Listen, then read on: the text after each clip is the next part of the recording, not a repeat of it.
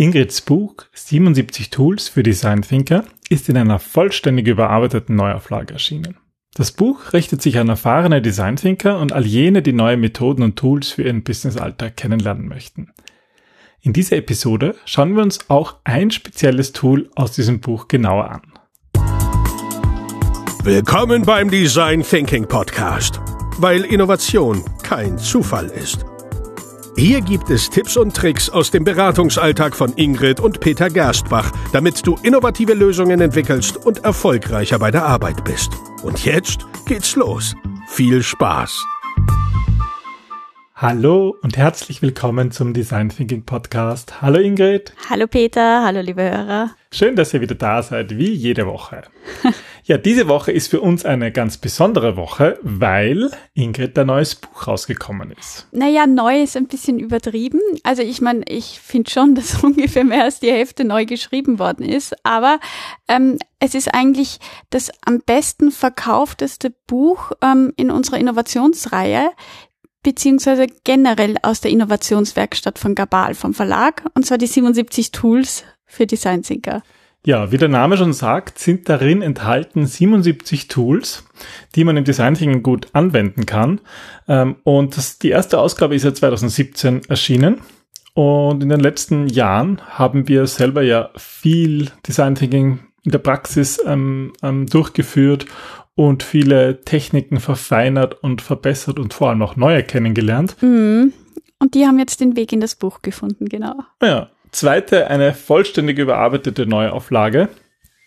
Und ich würde auch sagen, es sind noch, es sind eigentlich sehr viele Tools auch wirklich neu. Also die, die alten es Buch. Ist mehr als ein Drittel der, der Tools sind vollkommen neu ähm, und die anderen zwei Drittel sind ähm, teilweise überarbeitet. Die Klassiker sind natürlich geblieben, also so wie das empathische Gespräch, das ist ja die wichtigste Übung für uns, die wichtigste Methode, die ist natürlich drinnen geblieben.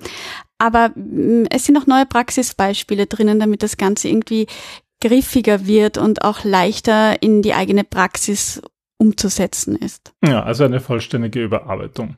Wir haben ja selber natürlich auch viel gelernt in den letzten Jahren und das ist eben auch mit eingeflossen. Ähm, in dem Buch für die, die das, hm, das bisherige, die bisherige Auflage noch nicht hatten, ist vielleicht ganz auch interessant, an wen sich das Buch eigentlich richtet. Es sind ja nicht nur Techniken darin, oder? Naja, es ist am Anfang ähm, einmal die Mythen über Innovation, also was herrschen generell für Mythen ähm, darüber und wie geht Design Thinking generell damit um. Also auch die einzelnen Phasen des Design Thinking. Die einzelnen Phasen, genau, wobei man da wirklich sagen muss, ähm, es ist eigentlich die Ergänzung beziehungsweise die Fortsetzung von Design Thinking im Unternehmen, also von dem ersten Buch, wo halt wirklich ganz explizit auf die Entstehung von Design Thinking eingegangen wird, wo ich beschreibe, ähm, welche Phasen es wirklich im Detail gibt.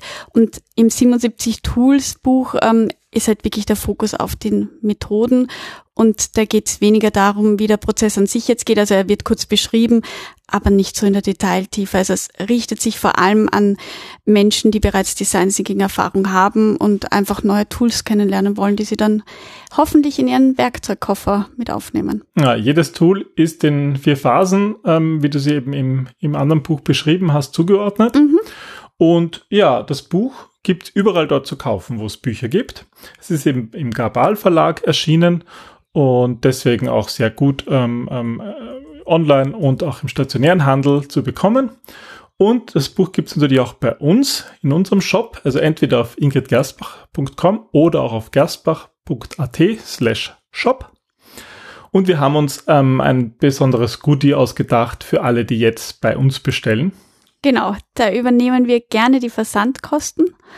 Und ähm, genau, mit dem Code 77 Tools Genau. Und was auch ganz besonders, was ihr nur in unserem Buch bekommt, ist eine Autorensignatur von dir. Auf Wunsch, nur auf Wunsch. Auf Wunsch, ja. Auf Wunsch. Muss man extra auswählen, ja? ja. Muss man extra auswählen. Aber das ist natürlich etwas, was es nur bei uns im Shop gibt. Ja. Und wir freuen uns, wenn ihr das Buch bei uns direkt kauft. Weil wir immer wieder die Rückfrage bekommen, der Preis ist ähm, in Eine Österreich 35,90. Genau, der ist gesetzlich vorgegeben. Ich glaube 34. In Deutschland, in Deutschland ist es ein bisschen anders, weil die, bei derzeit mit der Umsatzsteuer hat sich auch die Umsatzsteuer dauernd geändert. Das ist, ist mir jetzt gar nicht, ich kenne den Preis jetzt in Deutschland nicht, aber maximal ganz wenig unterschiedlich. Aber der Preis ist eben durch einen Verlag festgesetzt und nicht durch uns und wir dürfen auch gar nicht Wir billiger keine, hergeben. nein, wir kriegen auch nichts dafür oder nicht viel. Also, Selbst für das eigene Buch. ja, ja, Aber deswegen freuen wir uns, wenn ihr es über unseren Shop kauft. Genau. Also ich freue mich sehr, wenn es gelesen und vor allem, wenn die Methoden ähm, in Anwendung kommen, weil ich glaube, Design Thinking ist genau deswegen eine so großartige Methode, weil man damit viel Wissen teilen kann und viel Wissen in die Welt tragen kann, aber eben auch neue Erfahrungen miteinander macht. Und deswegen freue ich mich, wenn, wenn wir mit diesem Buch, weil die Illustrationen sind wie üblich von Peter, wenn wir mit diesem Buch da ein bisschen ein Stück Design Thinking in die Welt hinaustragen können. Ja, und die Welt braucht das definitiv. Mehr denn je. Mehr denn je. Nach eineinhalb Jahren Corona ist es, oder gefühlt fünf Jahren, ist es wieder Zeit, dass wir ein bisschen unter Menschen Zeit kommen. für Design Thinking, genau. Genau. Ähm, mich würde es ja total freuen, wenn ich einmal irgendwo bin und jemand seine Tasche aufmacht und das Buch da rausholt. Das ist mir tatsächlich ähm, noch kurz vor Corona äh, am Flughafen passiert. Da hat jemand das Buch, ähm, wir haben uns nicht gekannt oder das war wirklich rein zufällig. Der hat mich angesprochen, weil er die Stimme vom Podcast gekannt hat und hat dann Design Thinking im Unternehmen das Buch herausgezogen, weil er das gerade gelesen hat. Und das hat mich natürlich wirklich, wirklich sehr gefreut. Das könnte auch fast die Inspiration zu einer Methode sein, die wir, Stimmt. die wir ähm, jetzt in dieser Podcast-Episode äh, mach, äh, zeigen wollen. Und zwar es sind eben 77 Tools, aber ein Tool schauen wir uns ein bisschen genauer an. Und dieses Tool heißt, zeigt her eure Taschen. Genau, dieses Tool haben wir eigentlich auch ähm, ausgewählt, was einerseits sehr gut darin passt, ähm, ja, in, in die Phase, die uns am wichtigsten ist oder die mir besonders am wichtigsten ist, in die Einfühlen- und Beobachten-Phase. Da geht es ja darum, den Kunden besser kennenzulernen, seine Zielgruppe. Aber auch, weil wir es jetzt selber für das nächste Buchprojekt schon angewendet haben, ähm, wo es darum geht, die Schreibtischschubladen unserer Kunden kennenzulernen. Weil man kann diese Methode eben vielfältig einsetzen. Es ist, zeigt her eure Taschen, also Taschen ist nur eine Möglichkeit. Aber fangen wir mal- Mhm. von vorne an. Was bedeutet diese Methode? Zeigt her eure Taschen. Also irgendwie, was hat, was hat das mit Taschen bitte zu tun? Naja, also die Technik ist an sich wirklich sehr, sehr simpel und sie öffnet Tür und Tor zu sehr erstaunlichen Erkenntnissen, weil es geht darum, dass man sich anschaut, okay, wer ist die Zielgruppe, für wen möchtest du ein Problem lösen? Und ähm, wie es im Design Thinking üblich ist, wollen wir ja genau die Welt dieser Person besser verstehen, um ähm, Lösungen zu entwickeln, die dann auch passen. Und wie es gerade bei uns Frauen so ist, ähm, tragen wir doch ganz viel unserer, ja, unserer Werte, unserer Gefühlswelt, unserer Dinge, die uns wichtig sind, in unseren Taschen mit herum. Das ist übrigens bei uns Männern auch so. Ich habe dich noch nie mit Tasche, ich sehe dich immer nur mit meiner Tasche, Ja, aber auch es gibt nur, auch einen Rucksack. Es gibt auch einen Rucksack. Ja, oder bei ja, mir ja. ist auch die Innentasche von Jackets. Absolut, absolut, das stimmt, ja. Ähm, ich habe jetzt nur aus weiblicher Sicht gedacht, da hast du recht. Auf jeden Fall ähm, geht es darum, dass man sich eben von äh, der jeweiligen Person, mit der man vielleicht gerade ein empathisches Gespräch im Idealfall gefü äh, geführt hat, die Tasche zeigen lässt und einen kleinen Blick erhascht in, ähm, ja, was der oder diejenige in der eigenen Tasche mit sich herumträgt. Weil das eben auch viel, ähm, viel über die Person selbst aussagt. Da kann man einen guten Blick in nicht nur die Innenwelt, sondern auch in die Außenwelt erhaschen. Ja, also die Idee ist, ähm, bei mehreren Personen, die halt Teil der Zielgruppe sind, eben so ein Blick in das Privatleben, ja, also irgendwo so die es ist Tasche. eine sehr intime ähm, Methode, muss man sagen, und, und da gehört auch ein gewisses Vertrauensverhältnis ähm, dazu. Einerseits, um sich zu trauen, zu fragen, andererseits aber natürlich auch, dass der andere dich einen Blick erhaschen lässt. Ja, und das ist natürlich sinnvoll, weil das halt persönliche Gegenstände sind. Die sagen halt auch etwas über die Person aus. Und was einem halt so wichtig ist, dass man so in seine tägliche, in seine tägliche Tasche eben mitnimmt, dass man es immer dabei hat, sagt natürlich etwas über die Person aus und es hilft einfach dazu, diese Person besser kennenzulernen. Genau. Wenn man jetzt herausgefunden hat, welche persönlichen Gegenstände die Leute mit sich tragen, ähm, wonach kann man dann noch fragen?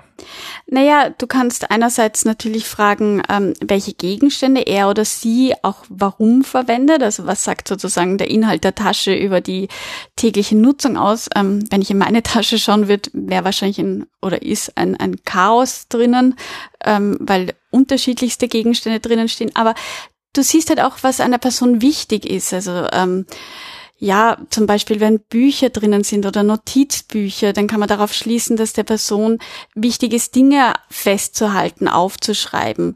Oder ich hätte zum Beispiel immer ein Päckchen mit Hundefutter dabei. Du hättest Hundefutter, das heißt, ich kann davon ausgehen, dass du vermutlich einen Hund zu Selbst Hause wenn er hast. gerade nicht oder? dabei ist, dann ist Genau. das doch immer in der Tasche. Aber es gibt auch ganz oft ähm, so Art Glücksbringer oder persönliche Gegenstände, die jetzt vielleicht nicht von unmittelbaren Nutzen für eine Person sind, aber die vielleicht eine Geschichte erzählen oder ähm, Menschen an, an bestimmte Geschichten erinnern, an bestimmte Menschen. Manchmal sind auch Bilder noch ganz klassisch ausgedruckte Fotos in, in den Geldbörsen drinnen.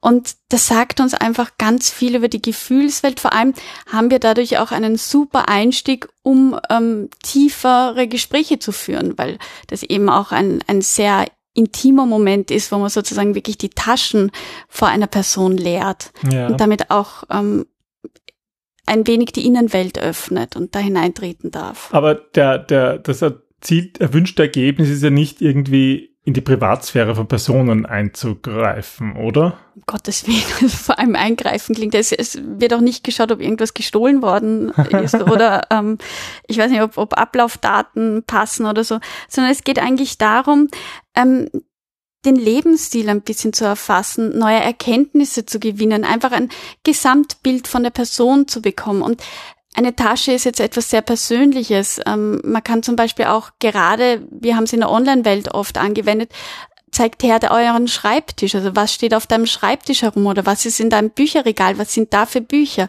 Oder was ist sozusagen an der Wand? Was hängen da für Bilder, Urkunden, Ja, Fotos? Ganz oft haben Menschen ähm, Fotos von ihrer Familie auf ihrem Schreibtisch stehen oder sozusagen, was befindet sich in eurem Spind, wenn es Großraumbüros sind. Mhm. Also es gibt sehr viele Varianten, sage ich mal, von Taschen, die aber sehr viel über die Menschen, die diese Dinge befüllen, aussagen. Und das Schöne ist hier halt, also man wühlt ja dann nicht in fremden Taschen herum oder Nein, um zwingt die Gottes Leute, Willen. die Webkamera umzudrehen, sondern man sagt zeigen das, irgendwie, was sie wollen. zeigen das her, was sie wollen, ja. Und äh, ich, ich habe zum Beispiel gerade so einen Firmenstempel bei mir am Tisch liegen, der ist einfach gerade da, weil wir gerade viele Bücher versenden Mhm. und da kommt halt immer der Firmenstempel drauf. Und das erzählt einfach ein Teil von der Tätigkeit, die man gerade macht. Und das, das ist halt etwas anderes, wenn man die Leute danach fragt, was sie zum Beispiel gerade machen, versus wenn man sie danach fragt, was liegt gerade auf deinem Schreibtisch, das irgendwie eine Tätigkeit beschreibt oder für eine Tätigkeit notwendig ist. Genau, weil das eine, also wenn du sagst, was machst du gerade, das ruft natürlich das rationale Denken ab, also das, was woran ich auch gerade denke. Diese was, Erinnerung, Genau, aber so ein Firmenstempel, etwas Haptisches, das verknüpfen wir ganz oft mit Geschichten. Und so kommen wir viel schneller in diese Erzählversion, die uns wiederum dabei hilft, gerade als Design Thinker, die Werte und die Gefühlswelt der Personen dahinter zu verstehen. Und mit denen arbeite ich ja dann, wenn ich die eigentlichen Bedürfnisse eines, einer Zielgruppe verstehen möchte. Also was, was, was verbirgt sich hinter diesem Stempel? Was ist die Geschichte dahinter? Und da kann man halt schön einsteigen und sich, ähm, sich Geschichten erzählen lassen. Wann hast du das letzte Mal benutzt? Oder was fällt dir dazu ein? Und das ist halt ein schönes Sprungbrett, um in diese Wertewelt einzusteigen. Ja, das heißt, man sammelt dann von den unterschiedlichen Leuten, die man befragt, ähm, die Gegenstände und macht sich eben ein paar Notizen dazu und diskutiert das dann im Design Thinking Team. Genau, also das ist ganz klassisch, dass man da eben die Insights erhebt, die Erkenntnisse, die Aha-Erlebnisse und die werden dann wieder gemeinsam im Design Thinking Team besprochen und ähm, es wird nachgefragt, was sozusagen dem der die Tasche begutachtet hat, vielleicht noch dazu auch an Gefühlen oder an Erinnerungen einfällt, was er vielleicht jetzt nicht unmittelbar ähm, in der Begegnung bemerkt hat. Und ähm, ja, das kann, kann ähm, aber auch lange dauern, wenn man sozusagen das Glück hat, sich in dieser Welt zu verlieren. je, je größer die Tasche, desto länger dauert es dann. Ja, würde ich gar nicht sagen. Das glaube ich gar nicht. Also ich glaube sogar, je weniger in einer Tasche ist, desto mehr sagt das über eine Person aus. Aber es ist ganz unterschiedlich. Da müssen wir uns unterschiedliche Taschen ansehen. Äh, was würdest du sagen, sind so die Vorteile? Weswegen nutzt du diese Methode gerne oder wann, wann würdest du sie ähm, nutzen? Also ich nutze sie sehr gerne, wenn es wirklich darum geht, die Bedürfniswelt einer Person gut zu verstehen. Das ist gerade, wenn wir Produkte neu entwickeln oder Innovationen auf den Markt bringen wollen, um die Zielgruppe und deren Verhalten einfach genauer zu untersuchen.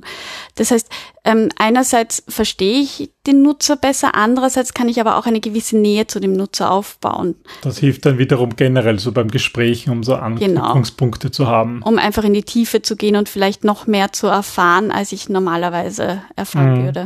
Gibt es auch irgendetwas, wo du sagen würdest, das ist irgendwie ein Nachteil dieser Methode?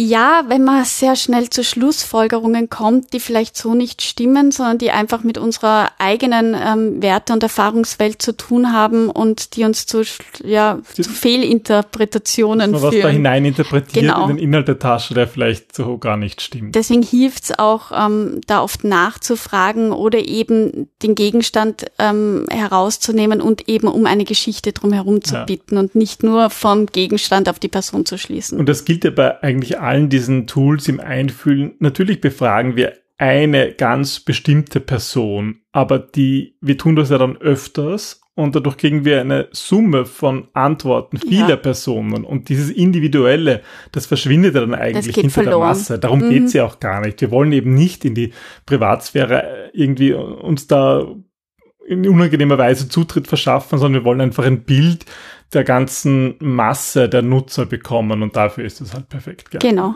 Schön zusammengefasst. Ja, das Buch findet sich ähm, auf der Seite 109. Die Methode meinst die du? Die Methode, Entschuldigung, ja, die Methode findet sich auf der Seite 109 in dem Buch wieder.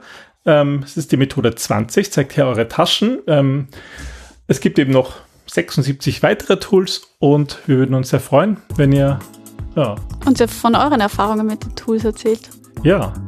77 Möglichkeiten, Design Thinking zu machen in diesem zu Buch. Zu erleben, ja, und mit anderen zu teilen. So ist es. Ja, ähm, wie gesagt, das Buch gibt es bei uns im Shop zu kaufen unter gerstbach.at slash shop. Wir freuen uns, wenn ihr auch den Rabattcode anwendet, 77 Tools, um versandkostenfrei zu bestellen und wünschen euch viel Spaß mit dem Buch. Bis zum nächsten Mal. Bis dann. Tschüss. Tschüss.